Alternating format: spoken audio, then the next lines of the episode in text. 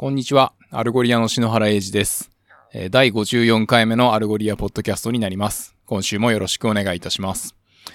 先週は、サラダイオンの、ディベロッパーにフォーカスを当てた、活動をご紹介させていただきましたが、今週は、ビジネス的なトピックもご案内させていただきたいなと思います。えーということで、まず一つ目のトピックですが、えー g2.com という、えー数千社のソフトウェアを取り扱っているウェブサイトがございますけれども、えーその中で、えー製品カテゴリーごとの、えーポジションが可視化されたグリッドというものがございまして、えー Enterprise Search Software というグリッドの中で、えー Market Presence、まあ、市場での存在感ですね。と、えー Satisfaction、えー満足度という二軸で、えー Algolia がチャート上でリーダーとして、えーまあ、一番右上にプロットされております。えースコアで言うと、えー5点満点中4.7点で、えー1位ということです。で、まあ、この、えーエンタープライズサーチソフトウェアというカテゴリーはどういうものなのかと言いますと、えー企業内のデータであれ、えーウェブアプリケーションや、まあ、そのウェブサイトのようなデータであれ、えー保存された、えー膨大なデータを検索可能にするもの、えーそして、えーサービスとして検索機能を提供することができ、えーデータを、えモバイルアプリケーションやウェブサイトなどの、え外部ソースに安全に公開することができるものと、えー言ったような定義が、えーまあ、この、えー g2.com のウェブサイト上ではされております。えーそして、えーサーチソフトウェアフィーチャーズ、えーまあ、そのサーチソフトウェアの、まあ、機能として挙げられているのが、えーインテグレーションが容易、えーファジーな検索ができる、えーセキュリティの設定ができると。まあそういったものの中に、えー Federated Search というのも挙げられていて、まああの、こちらよくご案内させていただく機能であり、まあかつ、えー Algolia ではですね、え 1HTTP リクエストで、え完結するので、まあ複数のインデックスに同時にアクセスしていただいても、え1サーチリクエスト換算と言いますか、まああの、 Federated Search していただいても、あの、従量課金的には1回の検索とみなされるので、まあお得感のある機能だったりもしますますと、えー言ったところです。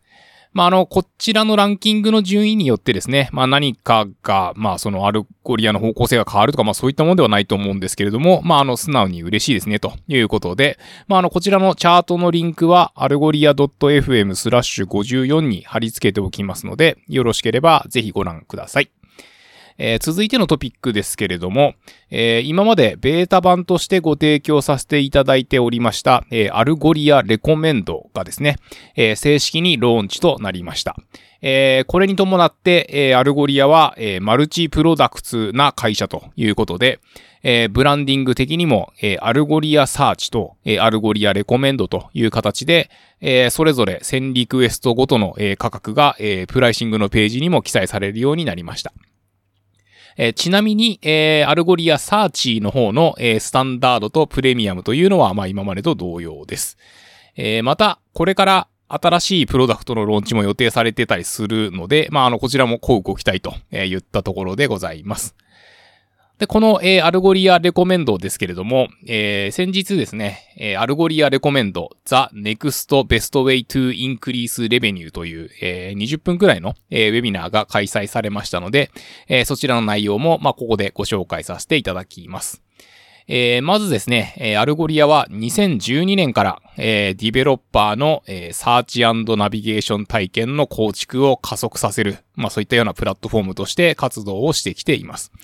えそして、え検索だけでなく、えパーソナライゼーションや、えマーチャンダイジングツールの提供、え AB テストなど、えグローバルで1万社以上のお客様に、え Algolia をご活用いただいております。で、まあそんな中でですね、えディベロッパーの皆様に、まあ今までこう missing piece だった、えレコメンデーションの機能を、まあ今回晴れて、えご提供させていただくことになりましたと、えいうような内容で、なあ、では、えー Algolia Recommend とは何かというところで、えーまあ Algolia Recommend は machine learning powered なレコメンデーション API ですと。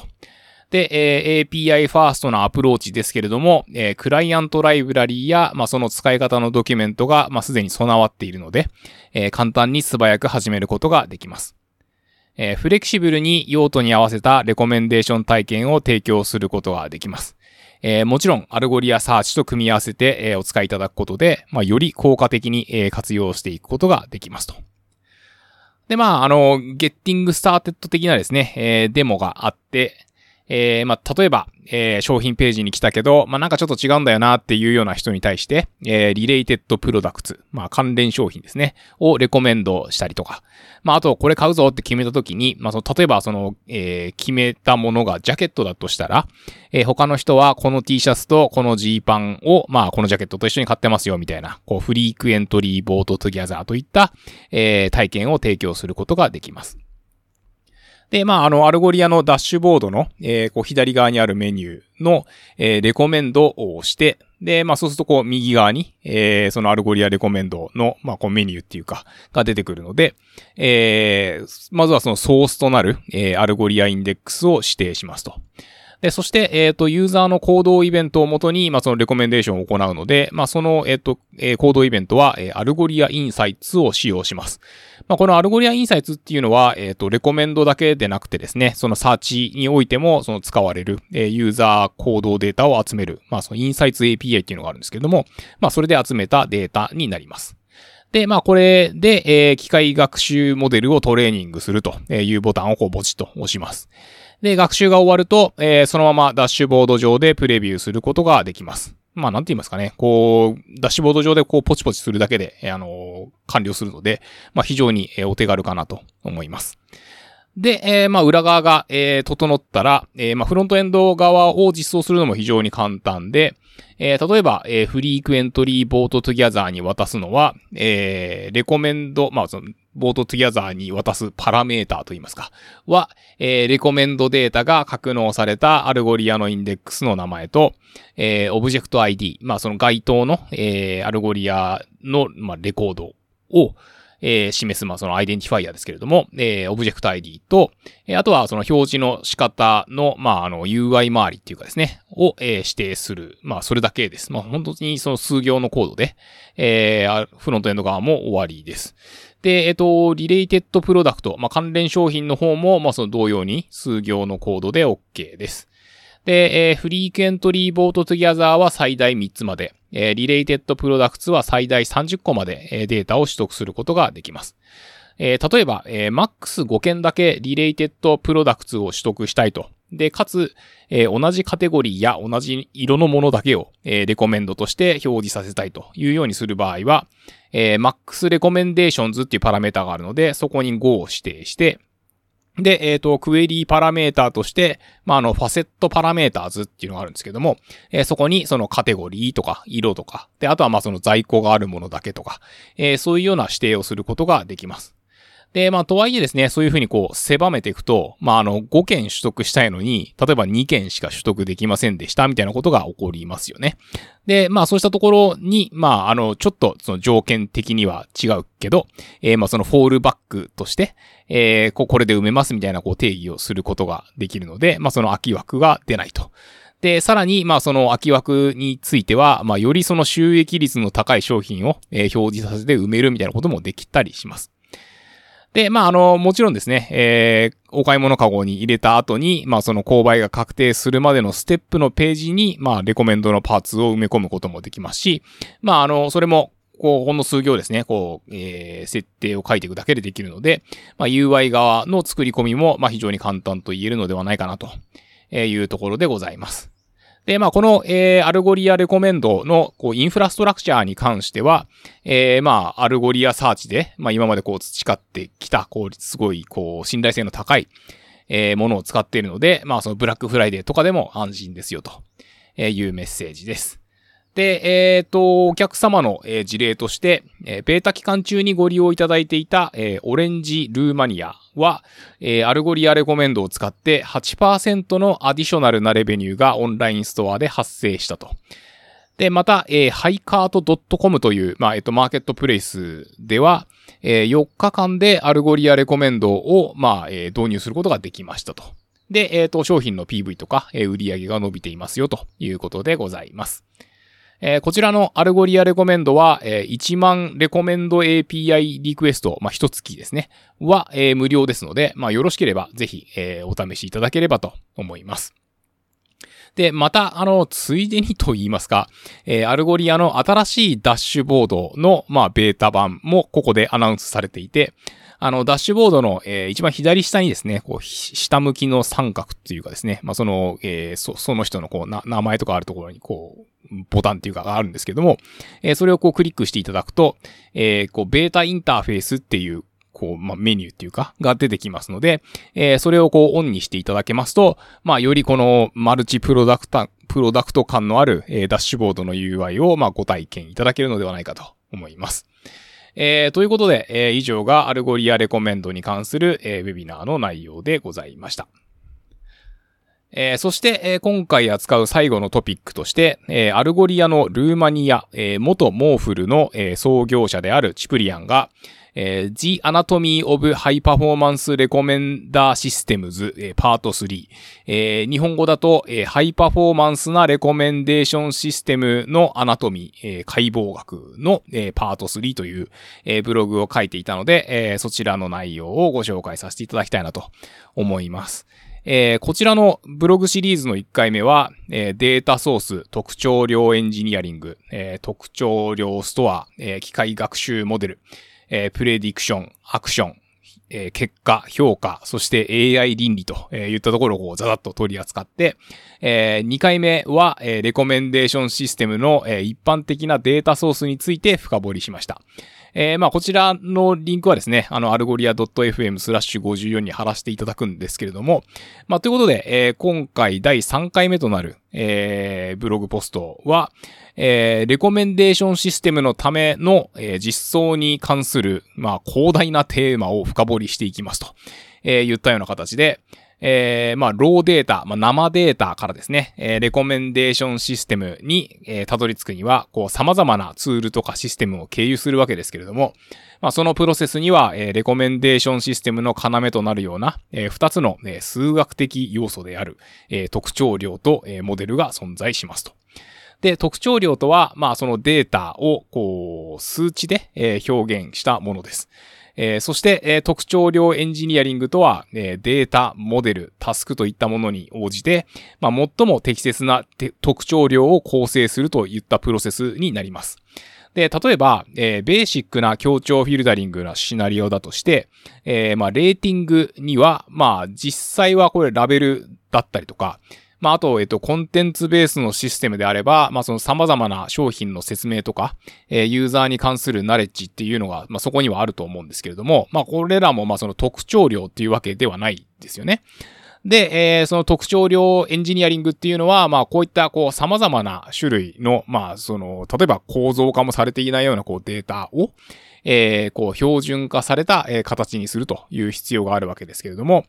まあ、あの、多次元的なデータ表現とか、まあもちろんありますけれども、まああの、その中で最も一般的なのは、まあそのデータからキーワードを抽出するということかなと思いますと。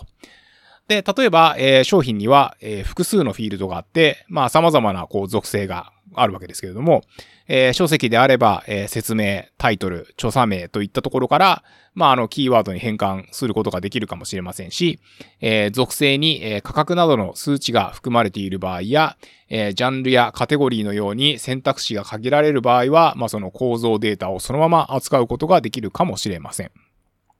で、また、えー、ユーザープロファイルといった観点では、まあ、あの、トラディショナルな、えっ、ー、と、データセットである、まあ、 MovieLens っていうのがあるんですけれども、まあ、そこでは、えー、性別、年齢、職業といった、えー、3つのユーザー属性が含まれています。まあ、これは、あの、ラベル属性なので、こう、事前に、こう、符号化することができると。えー、そして、えー、その特徴の、こう、重要度に応じて重み付けを行ったりとか、えー、関連度に応じて、まあ、この属性を含めるとか含めないとか、まあ、こうそういったこう選択をしていくわけなんですけれども、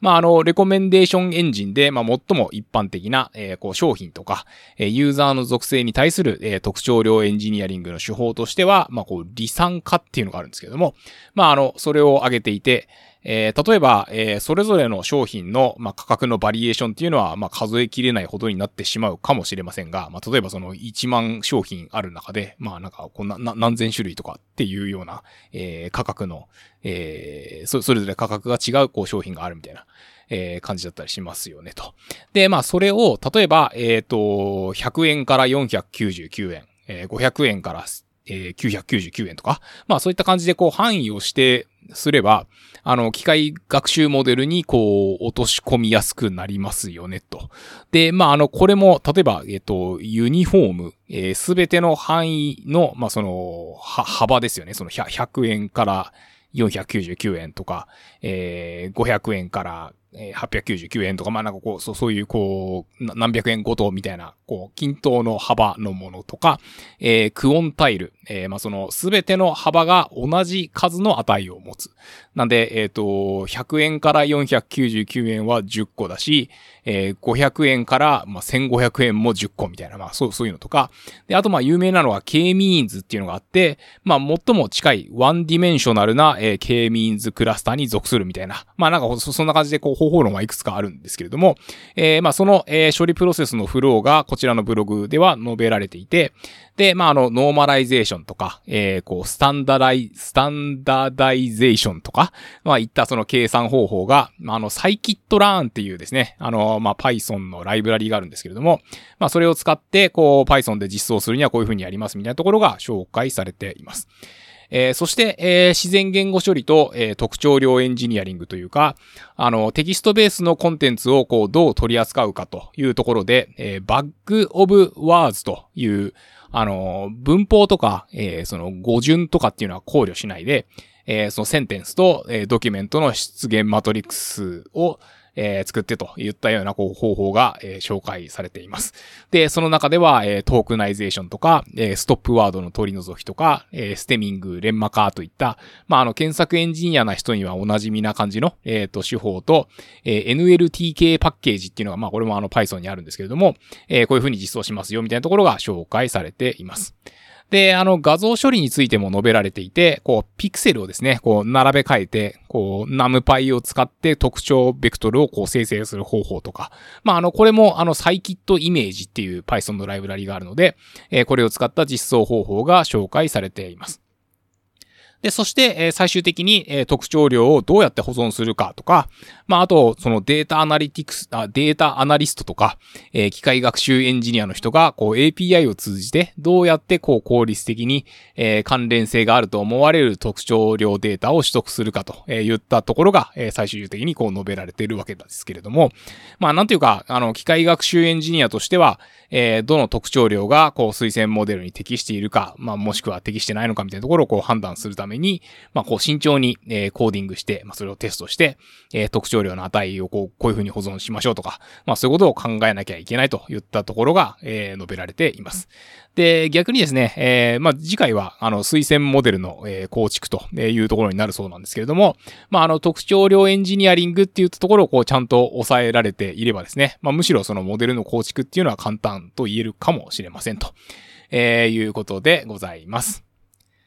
まあ、ということでですね、えー、今週は以上となります。えー、次回はですね、今回紹介しきれなかった、えー、クレモンツさんの、えー、Building a Store Locator in React Using Algoria Mapbox Twilio の第2回。まあ、第2回は多分あの、Mapbox を、えー、主に使っていくところなんじゃないかと思うんですけれども、えー、とか、えー、あと、えー、今週は、えー、こう自分にとってあの hiring manager っていうかですね、まあ今でもそのメンターっていう形で、あの、アレックスっていう、まあ、えー、マネージャーがいるんですけれども、えー、彼が、えー、 Algolia ブログにこう投稿した、えー、フロントエンド UI キットの、えっ、ー、と、お披露目があったりしたので、えー、その辺をですね、えー、次週、えー、取り扱うことができればなというふうに思っています。えー、それではお聞きいただきありがとうございました。えー、次週もよろしくお願いいたします。